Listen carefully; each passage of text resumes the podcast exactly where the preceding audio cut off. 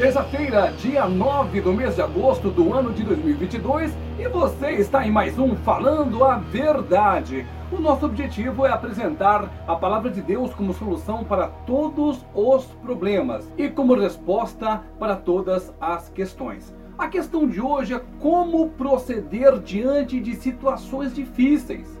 Porque vira e mexe, acontece alguma coisa que foge ao nosso controle mesmo que você leve a vida toda certinha, tudo em dia ali, de vez em quando aparece uma coisa inesperada. Por exemplo, uma batida de carro ou é, alguma coisa que aconteceu que você não esperava, que não estava planejado, uma pessoa que ficou doente, você vai ter que pagar no hospital, enfim.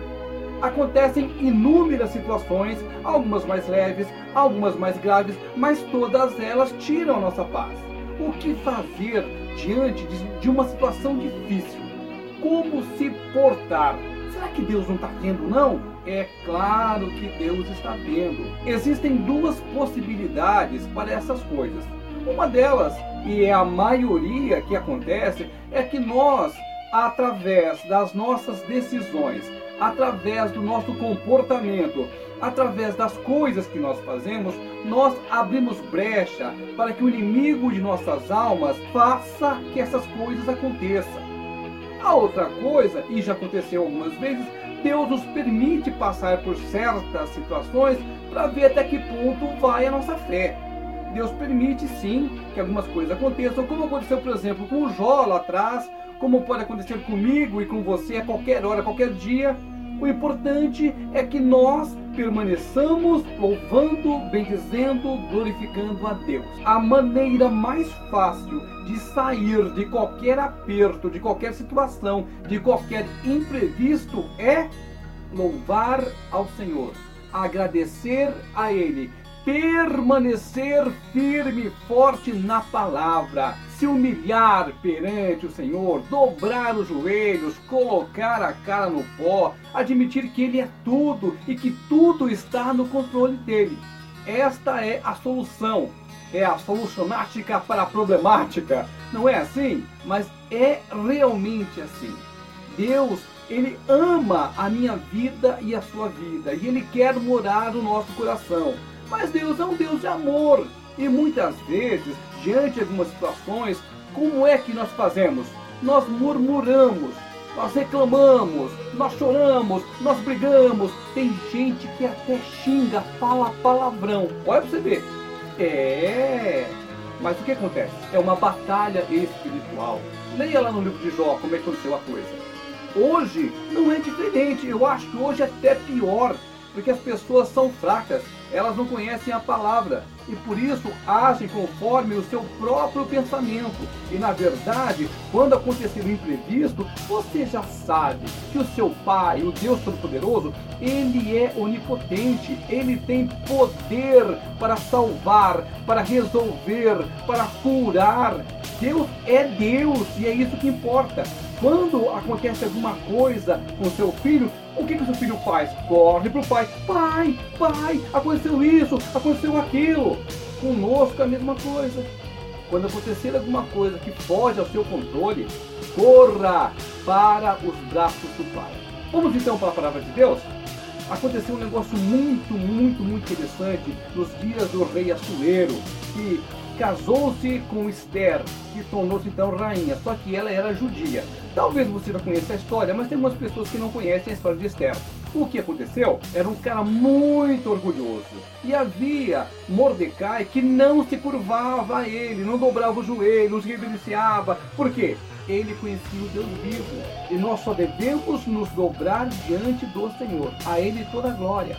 Mas havia o decreto rei que todo mundo tinha que baixar a cabeça, tinha que bajular o cara, e ele não, não vou fazer isso. Isso incomodou. Ah, mandou um, um, um, decreto, ele, ele tinha muita influência no reino ali, Açoeiro gostava muito dele, ele foi lá, conversou, ó, oh, rei, tem um povinho aqui, ó, que não te obedece, vamos mandar matar todo mundo. E foi isso mesmo que aconteceu. Açoeiro assinou um decreto lá e mandou matar tudo quanto era judeu, inclusive Esther era judia. O que aconteceu? Ficou todo mundo com medo.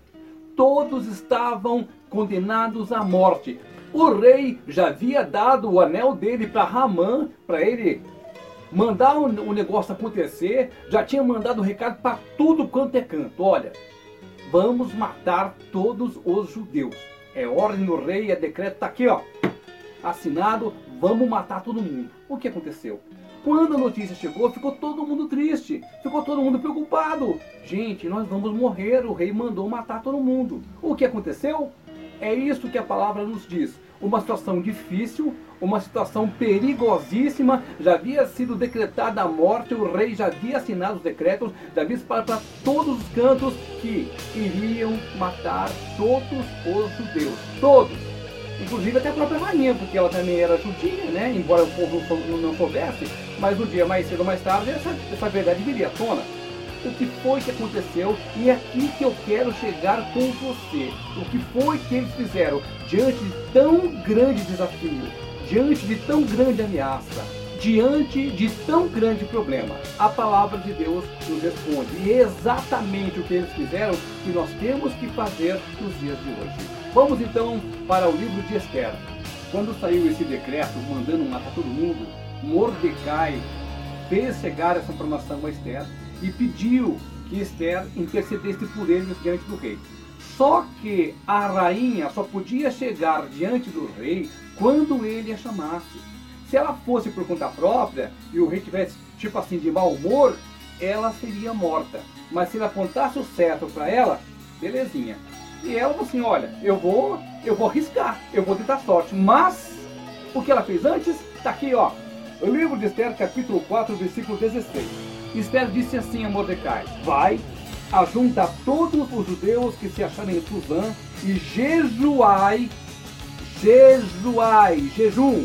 Não comais nem bebais por três dias, nem de noite, nem de dia. Eu e as minhas servas também jejuaremos depois irei ter com o rei, ainda que é contra a lei. Se perecer, pereci. Olha só. O que é que a rainha fez?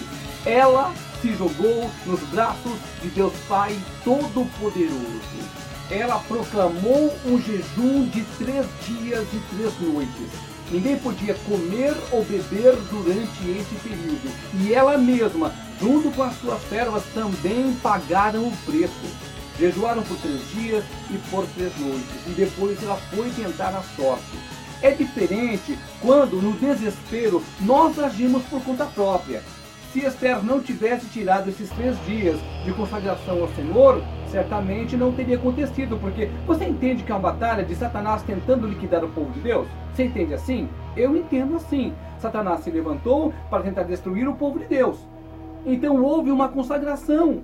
Houve um tempo separado para louvar e adorar a Deus. Porque olha, você fazer jejum, você ficar sem comer, sem beber, mas sem ler a palavra do Senhor, sem tirar um tempo para orar, isso não é jejum, é passar fome. Jejum sem oração, sem leitura bíblica, não é jejum, é passar fome apenas.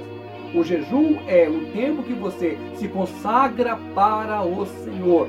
E tem que ter leitura bíblica sim, tem que ter oração sim, tem que ter humilhação sim. Este é o jejum que agrada ao Senhor. Você ficar só sem comer e sem beber, viu? Você está passando fome. Não se deixe enganar. Olha aqui, três dias e três noites sem comer nada, sem beber nada.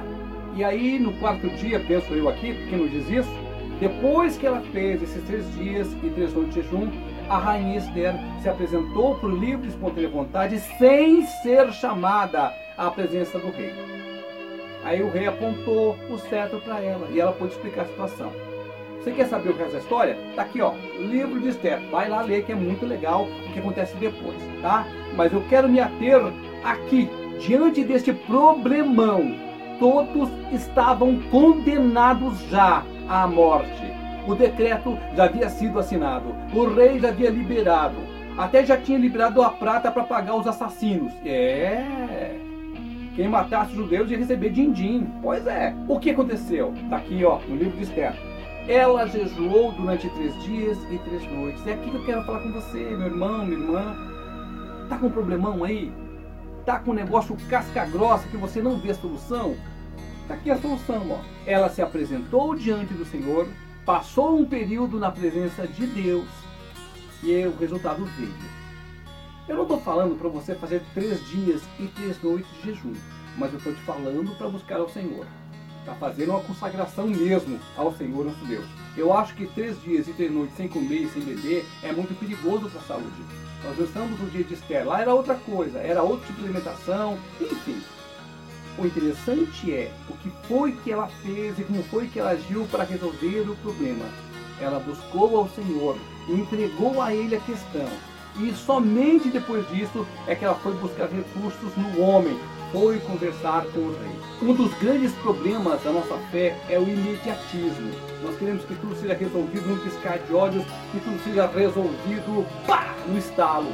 Não é assim. Os caminhos do Senhor não são os nossos caminhos. A vontade do Senhor não é a nossa vontade. Então nós temos que nos submeter ao Senhor, esperar a vontade dele, porque ele é perfeito, ele sabe tudo e nós não sabemos nada. Por isso que tem que esperar um certo tempo.